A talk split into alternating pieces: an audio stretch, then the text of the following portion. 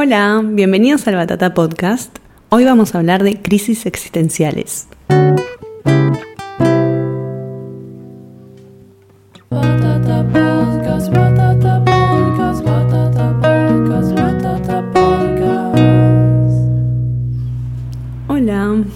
Bueno, hoy vamos a tocar un tema que creo que es muy importante porque para mí por lo menos es como mi estado emocional constante, que son las crisis existenciales. Igual, antes de empezar a hablar, siempre recuerden que si están en un momento difícil, necesitan ayuda, tienen que hablar con un profesional. Esto es solamente una charla de amigos, nada más. Pero bueno, aclarado eso, las crisis existenciales. Ay, yo me acuerdo que pensaba que pasaba solo en algún momento de la vida y la verdad es que pasan bastante seguido. Creo que en parte está bueno que pasen seguido porque nos ayuda a reacomodar las cosas y también a pensar si realmente estamos haciendo lo que queremos hacer y a preguntarnos un montón de cosas que para mí eso es muy importante. Siempre. Preguntarnos, bueno, no sé si todo el tiempo es medio también agotador, pero sí muchas veces preguntarnos, ¿no? Como, ¿está bueno esto que estoy haciendo? ¿Qué quiero hacer? ¿Qué quiero hacer más adelante? Está bueno preguntárselo. No obsesionarse con eso y con nada, pero sí ir preguntando de a poco qué, qué queremos. Básicamente creo mi crisis existencial más grande siempre fue con, el, con respecto al trabajo, con no saber bien qué querer hacer. Eh, creo que yo esto ya lo conté, me voy a volver a contar. Eh, siempre me gustó el cine, así que decidí a los 17 años estudiar diseño, imagen y sonido. Y estaba súper convencida que esa era mi carrera y que quería trabajar de eso y bla, bla. Terminé la carrera, empecé a trabajar, hice un par de trabajos en comerciales y me di cuenta que ese mundo no era para mí. Si bien sigo, me sigue gustando el cine, me sigue gustando la ficción y demás y contar cosas, me di cuenta que ese ámbito, por lo menos, no, no me sentía cómoda, no era, no era lo mío y que no iba a poder progresar, que fue lo que pasó. Me puse a trabajar de, en un call center, necesitaba la plata y básicamente ahí fue donde empezó mi primera crisis grande que tuve. Porque pasa esto, ¿no? Como voy a vivir, a- voy a trabajar toda mi vida de esto. ¿Qué voy a hacer? Y el problema es, creo, para mí fue em, que no sabía qué quería. Creo que es eso, ¿no? Como, está bien, estoy trabajando acá, ya probé lo del cine, no me gustó, ¿y ahora qué hago? Como, ¿qué me gusta? Entonces ahí es donde empezamos a preguntarnos un montón de otras cosas, como, bueno, me gusta esto, lo otro. La única manera de contestar esas preguntas es haciendo cosas. Es ir viendo por dónde puede ir. Lo mío obviamente siempre fue por el lado de la expresión. Entonces era, bueno, empecé un taller de fotografía. Bueno, más o menos, no sé. Después había hecho uno de diseño de vestuario. También, porque sí. Eh, entonces fui así buscando cositas que a la vez también hacer esos talleres, esos cursos, conocer personas diferentes, también ayuda un montón. Y creo que lo más importante fue justamente mantenerme en movimiento, como haciendo cosas. Hasta que, bueno, nada, llegué a un largo, largo camino donde estoy hoy, pero bueno, espero que cada uno tiene su, su recorrido. También hay que entender eso, ¿no? Que hay gente que capaz que de entrada sabe lo que quiere, le va bien y demás, y bueno, tendrán que aprender otras cosas. A mí me pasó que mi recorrido fue mucho más largo de lo que esperaba, de lo que me habían dicho que iba a ser, y está bien, y no hay ningún problema. Lo importante es, es encontrar ese camino. Y bueno, y a veces lleva un montón de tiempo, es así. Eh, creo que también es muy importante esto, ¿no? Tener paciencia y darse tiempo. Y a veces nos pasa, a mí me ha pasado también, en un momento estaba, bueno, en otro call center, porque laburé en varios, estaba en otro y me había separado y estaba en un pozo espantoso. Y ahí sí, no sabía qué quería con nada. Y bueno, y me costó un tiempo salir de ese lugar feo. Eh, obviamente mucha terapia y mucho, mucha contención de mis amigos y mi familia. Pero bueno, a veces pasa eso, que estamos muy mal y no podemos hacer nada. Y bueno, eso también es parte de estas crisis y hay que darse tiempo y buscar ayuda, obviamente. Y, y de a poco, yo creo a mí lo que me pasaba era, estaba tan, en un momento llegó un momento, llegó un momento donde estaba cansada de estar mal. De estar tan cansada que dije, no, bueno, listo, hasta acá llegué, tengo que estar bien. Y ahí empecé a, bueno, a ver las cosas de otra manera, a ver qué podía hacer para salir de, ese, de, ese, de esa angustia. Eh, pero bueno, es todo un trabajo, obviamente, estar bien. Eso es, también hay que entenderlo. Como que a veces nos, nos dicen, como, bueno, tenés que estar bien. Sí, pero es un trabajo estar bien porque nos pasan un montón de cosas malas. Y nos cruzamos con gente de mierda. Y tenemos trabajos chotos y son todas es un montón de cosas a veces eh, que están fuera de nuestro, de nuestro alcance, de nuestro control, y hay cosas que no, que obviamente podemos controlar. Entonces, bueno, focalizarnos en eso que sí podemos controlar eh, y, y cambiar. Pero bueno, a veces pasan muchas cosas malas y bueno, hay que atravesarlas. A mí me pasó, bueno, una vez que encontré lo que quería hacer, te agarra otra crisis, porque como que son varias, como terminas una y empieza otra. Cuando me di cuenta que quería ser eh, ilustradora y empezar por ese lado, bueno, empezó todo de no soy buena, no voy a poder vivir de esto, todas estas cosas de crisis, ataques, auto boicot, todo en uno. Y nada, ahí es de a poco, es, es eso, es, bueno, ya sé lo que quiero, si le dedico tiempo, ganas, le pongo, a veces obviamente hay que ponerle plata, sin decir, eh, y las cosas se van moviendo, o sea, si nosotros nos movemos, las cosas se van a ir moviendo, eso es así. Sé que a veces cuando estamos en esa crisis o en ese momento de mierda no lo vemos, obviamente, todo es negativo. Yo me acuerdo en su momento que estaba en este puso que les conté, eh, mi psicóloga me decía como, bueno, pero podés hacer esto, no. Y todo era no, no, no. Pero bueno, también, como les dije, cansé de decir todo el tiempo que no y empecé a, ver, a tratar de ver las cosas de otra manera. Pero bueno, es una decisión también estar bien y querer salir de eso y, superar una crisis. Y también, eh, nada, hay momentos en los que no tenemos fuerza y no tenemos ganas. Y está bien. Mientras no dure mucho tiempo esa crisis, obviamente, está bueno. Es parte de la vida y, y nada, son, yo creo que son desafíos que nos van presentando, se nos van presentando y hay que superarlos por algo también nos van pasando las cosas que nos pasan. Yo estoy muy convencida de eso. Eh, pero bueno, una de mis crisis más importantes siempre fue relacionada al trabajo, porque a mí es algo que me importa mucho. Eh, pero bueno, lo pude ir resolviendo y todavía igual hoy en día tengo muchas crisis, porque digo, bueno, ¿ahora qué hago? ¿Cómo me voy a, me voy a cansar de hacer esto? ¿O voy a agotar todo el material o no se me va a ocurrir nunca nada más? Siempre están todos esos pensamientos eh, pero bueno, es como, bueno, eh, no sé, hago un curso de animación o, hago, o hago algún trabajo con otras personas o es eso, es ir viendo qué opciones tenemos, siempre hay opciones. Eh, entonces es aprovecharlas y, y, ver qué podemos trabajar. Siempre a mí me sirvió, más allá de la terapia, juntarme con gente, hacer nuevos amigos. sí, amo porque suena medio medio naif lo mío. Pero la verdad que es así, eh, estar con personas que están también en la misma ayuda un montón, porque a veces cuando vos estás cansada, la otra persona te da ánimos y viceversa. Entonces está buenísimo eh, juntar, hacer equipo con otras personas, aunque no trabajen en lo mismo quizás, o sea, no es que trabajen en un proyecto en común, pero se pueden, no sé, dar ánimos y acompañar, y eso es muy importante, siempre. Más allá de que uno tenga que hacer su trabajo sola eh, y demás, eh, siempre está bueno apoyarse en otras personas. Y también ser el apoyo de otras personas. Me parece que eso es fundamental también para superar una crisis. Bueno, ahora vamos a escuchar eh, el audio consulta que nos llegó. Hola, soy de México y tengo 27 años. Aún no tengo pareja estable, no tengo metas a largo plazo y como que vivo al día. Tampoco tengo una casa propia, tengo la de mis padres obviamente, pero yo vivo en otra ciudad y rento.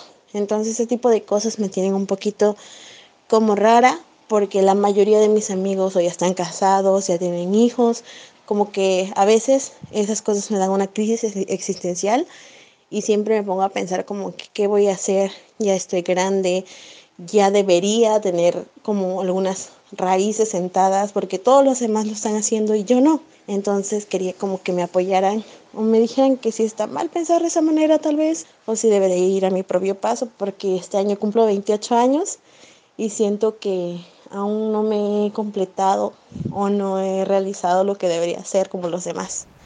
Gracias. Ay, bueno, antes que nada te mando un beso enorme.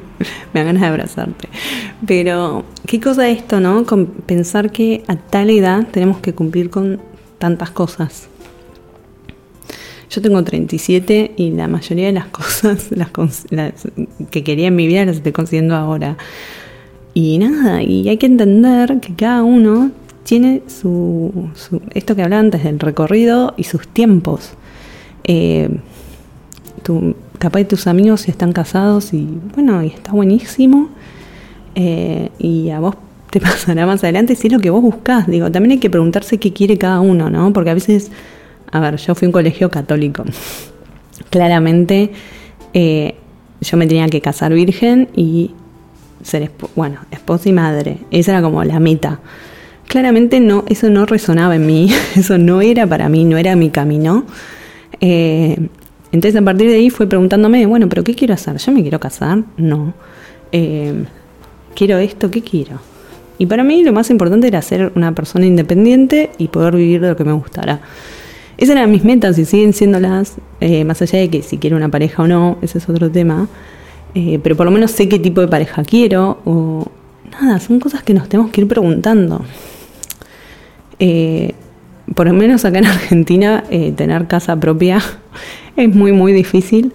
Es algo que creo que ya cada vez menos gente puede, puede llegar a eso y es un bajón porque es como decís, bueno, trabajo, trabajo y no puedo comprar nada, pero bueno, es, es lo que estamos experimentando ahora. Pero bueno, por lo menos podés decir, yo creo que una de las opciones para mí válidas, ya que eh, no se puede comprar algo, una propiedad, es viajar. Eh, porque creo que es algo que te abre muchísimo la cabeza. Es una opción. Y para las crisis ayuda mucho viajar. Es una de las cosas que también ayuda mucho. Obviamente se necesita plata. Pero bueno, es una opción para los que la tienen. eh, y después también esto que decís de no tener proyectos a futuro. Me parece que eso también está bueno. Me parece que si sos una persona que cambia mucho de parecer, a mí me pasa que lo que me gusta hoy sé que mañana no me va a gustar porque es, una, es como soy, o sea, es parte de mi personalidad. Eh, y está buenísimo, entonces está bueno porque también te puedes adaptar a diferentes situaciones. Y no proyectar a largo plazo no significa nada. Listo, no proyectás, harás como proyectos a corto plazo, a meses. Está re bien también. Eso hay que entender, que hay gente que puede estar toda la vida en un mismo trabajo y ser feliz. Y estamos los otros que no. Y está bien. Y seguramente hay más opciones, obvio. Eh, mi sueño es no tener que trabajar, la verdad. más allá que el trabajo es muy importante para mí, me encantaría no tener que laburar nunca más. Pero bueno, la vida es medio medio diferente. Pero bueno, lo importante es también, ¿no? Eh, creo que sacarnos todas estas cosas que nos dijeron de chicos, ¿no? De, a los 30 ya tenés que estar casado, con hijos, con una casa y con un trabajo estable. Claramente las cosas cambiaron en todos lados. Entonces, bueno, preguntémonos, ¿nos queremos casar? ¿Queremos tener pareja? ¿Tenemos, ¿Queremos tener varias parejas? ¿Queremos viajar por el mundo? ¿Tener una casa? ¿Qué es lo que queremos? Es ir definiendo esas cositas. Eh, y una vez yo, bueno, volviendo a mi pozo, mi pozo oscuro en el que estaba cuando trabajaba en el call center, me acuerdo que yo me quería mudar porque como me había, separado no quería estar más en ese departamento y me quería mudar. Quería cambiar de trabajo. Quería ver qué quería hacer con mi vida, como estudio, ¿qué hago? Y mi madre, muy sabiamente, me dijo, una cosa a la vez. Y es verdad, a veces queremos resolver todos nuestros problemas eh, de una, como bueno, busco un trabajo. Y es imposible, porque son muchos cambios y son cosas que llevan tiempo, como conseguir un nuevo trabajo que te guste, encontrar un departamento que te guste, buscar qué quieres hacer con tu vida, eso lleva más tiempo todavía. Y entonces es eso, ¿no? Es como entender que no podemos resolver todo, que es una cosa a la vez y a veces es eso, no tenemos un malestar, no sabemos bien qué es y al final terminan siendo un montón de cosas y bueno, resolvamos una, no sé. Eh, ¿Querés tener pareja? Bueno, ¿qué pasa? ¿Qué pasa? ¿Por, por qué, puedes tener, ¿Por qué no puedes tener pareja? ¿O por qué? No sé, como preguntarte por ese lado. Eh, o bueno, tu trabajo, ¿no te gusta tu trabajo? Bueno, ¿qué puedo hacer? ¿Tengo que cambiar de rubro? ¿Tengo que seguir con esto? A mí otra de las cosas que también me sirve mucho, al margen de terapia, fue hacer eh, voluntariado, trabajo voluntario. Trabajé en una ONG. Esto creo que fue uno de mis primeros trabajos, trabajos, porque tenía un horario y demás. Y la verdad a mí, que venía de, como les digo, un colegio católico privado, o sea que tenía una realidad muy, muy limitada, ver, conocer personas que vivían en la calle, la verdad que a mí me sirvió muchísimo. La verdad, conocer otras realidades fue lo que dije, bueno, esto, ah, bueno, lo mío no es tan grave. No digo, lo, digo de mi experiencia, ¿eh? que a veces esto de ver otras realidades ayuda a poner, a poner nuestros problemas en perspectiva. Porque ahí decís, bueno, pero para, yo tengo un techo, tengo trabajo, tengo una familia, tengo amigos. Eh, claramente yo tengo una situación de privilegio, es así, eh, no la elegí, es lo que me pasa, entonces también hablo de este lugar. Pero bueno, si ustedes también la tienen, digo, pensemos eso, ¿no? Hay gente que realmente vive en la calle, no tiene familia, no tiene amigos, no tiene contención. Entonces, a partir de eso, no significa que nuestros problemas eh, sean menos importantes, son otros, tenemos otros privilegios. Eh, entonces, también es poner las cosas en perspectiva. Igual cuando está mal, estás mal, digo, estás mal, no es que te pones a pensar. Pero a veces pensar que realmente uno sí tiene posibilidades de salir adelante. Sí puedes ir y pagar terapia. O hablarlo con tu familia que te contiene y te entiende. O con amigos. Digo, bueno, no está todo tan perdido. Que hay gente que realmente no tiene nada. Entonces a mí eso, eh, ese trabajo voluntario, me sirvió un montón y me sigue sirviendo y de vez en cuando también sigo haciendo cosas para ONGs porque me parecen que, que es hermoso poder dar y a veces también una de las cosas que también más me impactó, no solo obviamente conocer otras realidades, sino darme cuenta de que lo que la gente que iba ahí lo que más necesitaba es que la escucharas, que les dieras nada, que le- los escucharas, como tu tiempo. Eso era tan importante y darte cuenta que puedes hacer mucho con tan poco es, es increíble. La verdad que es una sensación hermosa. Y, y nada, y estás cambiando la realidad de otra persona, en algunos casos. Eh, pero bueno, no sé, me pareció, a mí en ese momento me sirvió un montón y creo que a veces, digo, si estás perdido, si no sabes bien qué hacer, que si pensás que todo es una mierda, bueno, ver otras realidades ayuda a poner todo en perspectiva y al margen estás también ayudando eh, aunque sea por un ratito, que esa persona por lo menos tenga alguien que lo escuche o, lo que sea, porque se puede ayudar de un montón de maneras. Eh, entonces me parece que eso está bueno, al margen que no trabajamos la empatía y, la sensibilidad y otras cosas. Entonces, esa fue una de las cosas que a mí más me ayudó, obviamente. Pero creo que a veces nos pasa eso, ¿no? Que somos, nos ponemos como en, no, yo estoy mal y no voy a salir nunca más de esto y, ¿sabes qué? Hay cosas peores. Lo único que no tiene solución para mí es la muerte. De esa no se vuelve. O a veces hay gente que sí vuelve, pero bueno, eh, por lo general la mayoría no vuelve. Entonces también a veces es eso. A mí, una de las crisis más grandes que tuve claramente fue cuando falleció mi papá. Y ahí fue como, obviamente estuve muy mal y me llevó mucho, mucho tiempo eh, trabajar eso. Pero también una de las cosas fue como, bueno, se, murió mi papá y al mes me echaron del laburo. Y fue como, listo, ¿qué más?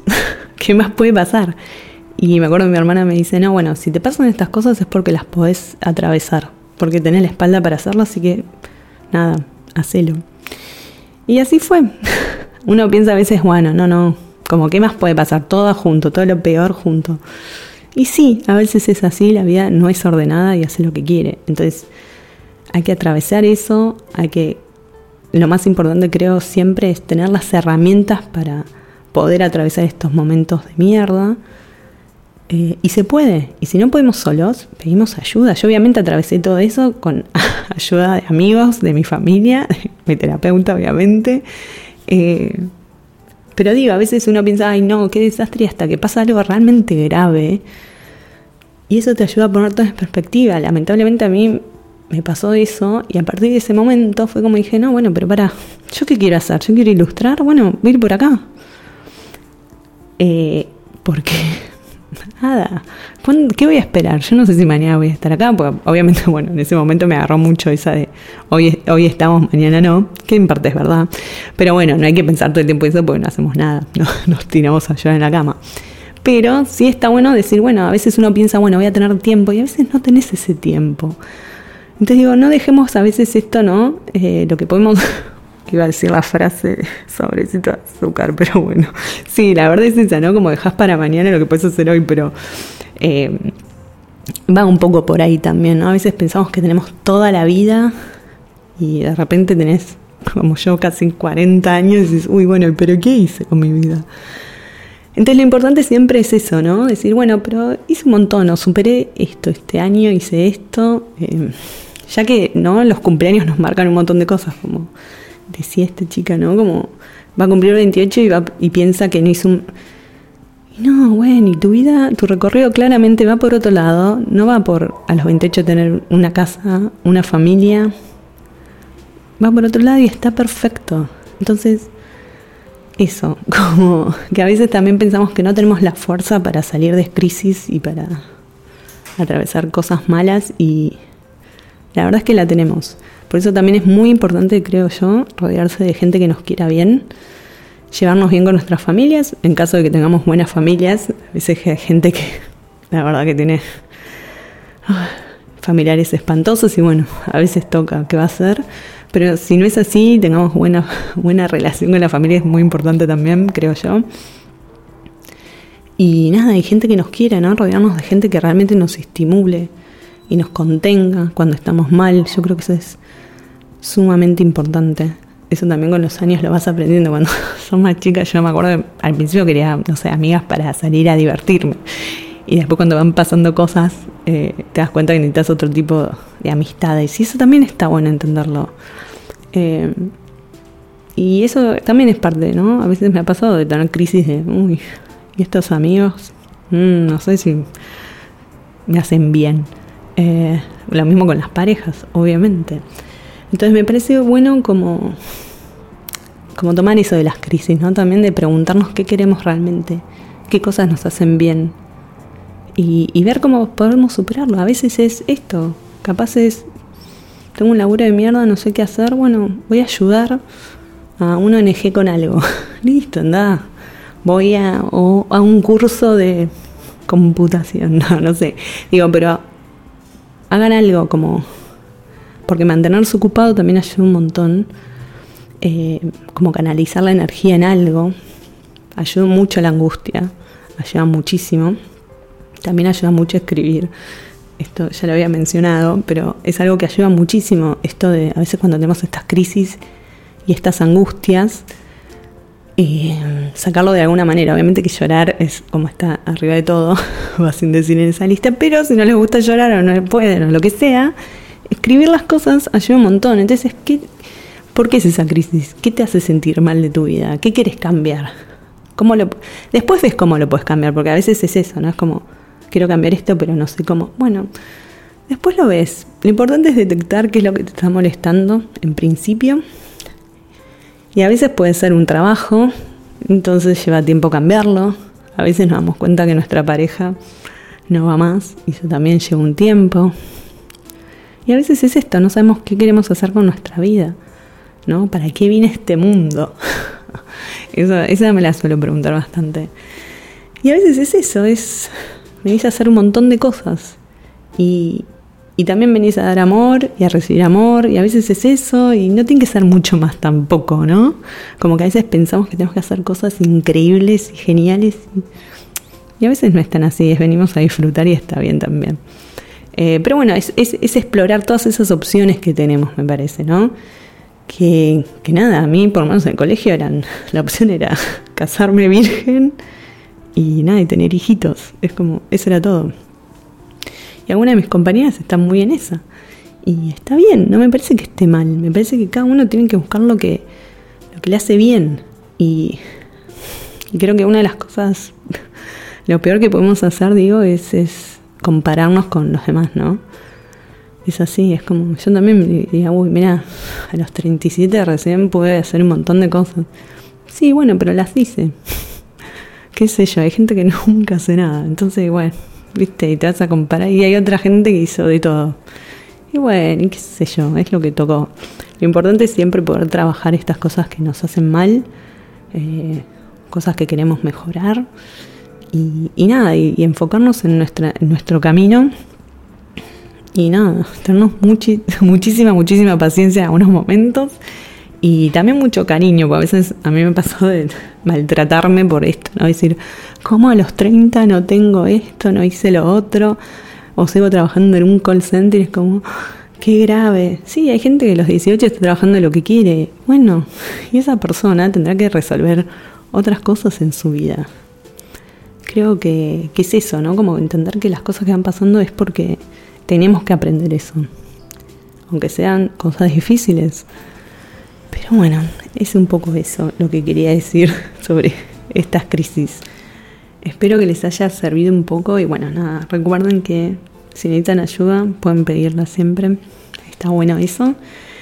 Y con este episodio cerramos la temporada. Estoy muy contenta. Eh, así que bueno, muchísimas gracias por escuchar. Recuerden seguir las redes de Louis Podcast y Doña Batata. Bueno, y nos escucharemos la próxima. Adiós.